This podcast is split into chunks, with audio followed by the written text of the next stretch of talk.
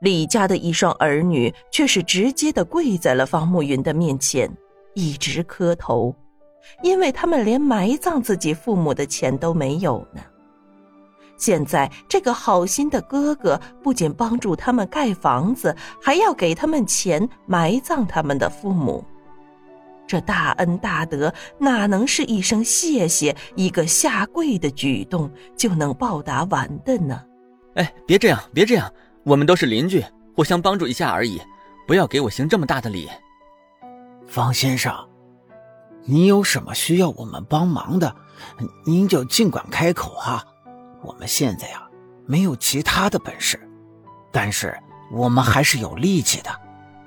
夏福上前拉着方慕云的手说道：“这个男人还真是让人钦佩呀，在这个物欲横流的社会里，还有这样的好人呢。”方慕云见大家都在看着自己，他略一思索，才说道：“伯父，要不这样吧，你和伯母还有老王。”还有这一对孩子，先住到我们家里。伯父和老王，你们帮着我照顾着白府的花园什么的；伯母就帮着我们家张嫂的忙，忙着做做饭什么的。就算是报答我了，可以吗？你们在我们家干活，就吃住在我们家里，然后我每个月都给你们工钱，可以吗？至于这两个孩子，还是照常的上学就行了。方慕云刚才看见了老王，那个男人能有四十岁左右。这个人的情况，他也是了解的。这个男人的妻子早就跑了，留下了一个女儿，现在在他妈妈那边。每逢假期的时候，能回来看望看望他。也就是说，现在他也是孤家寡人呢。让他和夏父一起到自己的白府上，可以帮着做一些粗活，打扫一下院子，修剪一下树木什么的。再说了。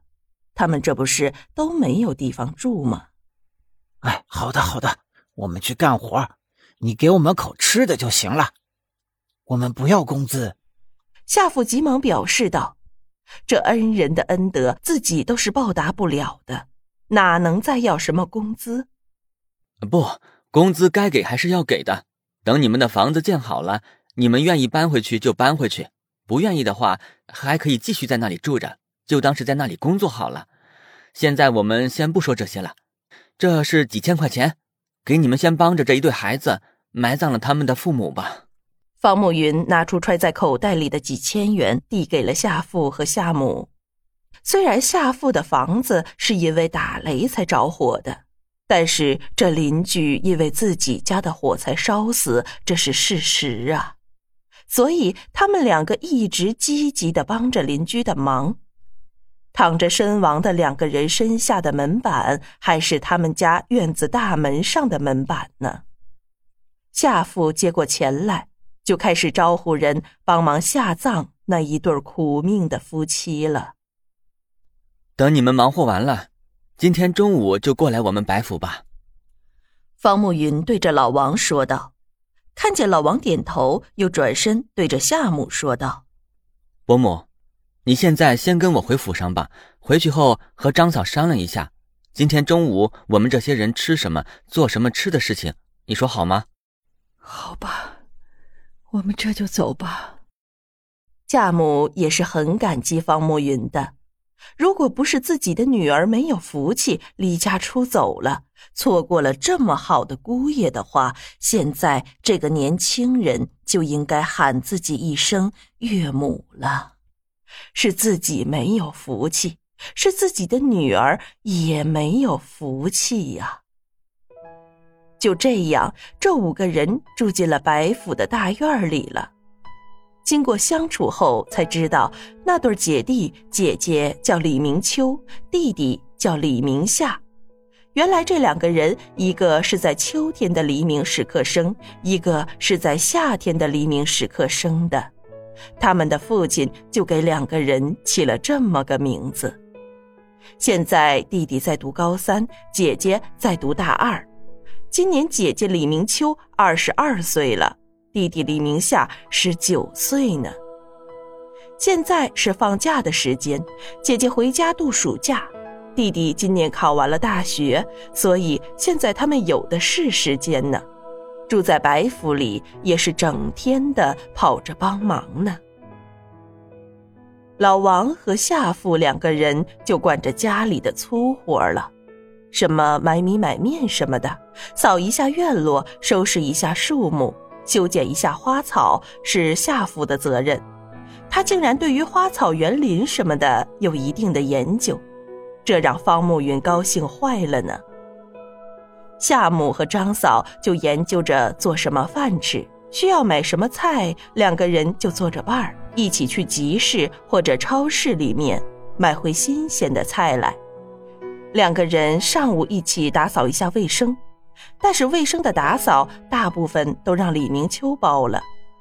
这个女孩子有的是活力，有的是精力。所以家里的卫生，她早早就打扫完了呢。这里夏天的时光是如此的美好，如此的静谧。方慕云又在镇上开了一家餐馆这次他是从北京弄过来一个可靠的人给他打理。他大部分时间还是窝在家里，有空的时候出去转一转，算是旅游一番，散散心吧。这里是一片的祥和和愉快相处着，远在楚雄市的夏林秋却是遇到一些麻烦了。夏林秋，你在家里做什么呢？快点到地里收个庄稼吧，我今天呢要先出去拉纤呢。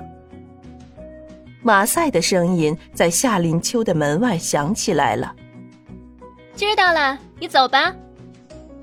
夏林秋在屋子里应了一声，可是说完了也没有听见马赛的声音，又忙活着出来了屋子，穿过院子就看见了站在他家门口的马赛，站在阳光底下笑着，洁白的牙齿反映着太阳的光芒，很是洁净呢。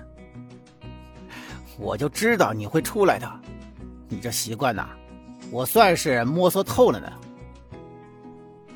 马赛呲牙咧嘴的笑了笑，说道：“我以前是什么性格？难道也是这么容易就被人骗出来了？”夏林秋歪头看着笑得得意的马赛，一本正经的问道：“不，你以前呐比现在聪明多了，但是太精明了，不如现在的你可爱。好了，你在家好好待着吧，等我回来呀，给你带好吃的啊。”马赛听见不远处传来了要求集合的哨子声，抬手对着倚在门边的夏林秋挥了挥手，走了。嗯，知道了，你注意安全啊。夏林秋也高声的对着已经走远了的马赛喊道：“回去吧。”马赛挥了挥手，这次真的没有再回头了。现在他的房子和林秋的是建在一起的，两个人成了邻居。那年夏林秋来到了这里，两个人讲述了各自的身世之后，马赛就问他愿不愿意在这个世外桃源里住下来。不知道是不是因为夏林秋走的累了，还是真的不愿意回去面对他的那段感情。反正是夏林秋就答应了。当天晚上，林秋住在了那个大妈家里。第二天，两个人就开始去山上开采石头、伐木，准备着盖房子的一切原料。就在两个人忙活了快一个月的时候，盖房子的材料几乎都准备齐全了。最后一清点，发现还少一根领子。两个人就又去山上伐木头。就在那天，夏林秋出事了。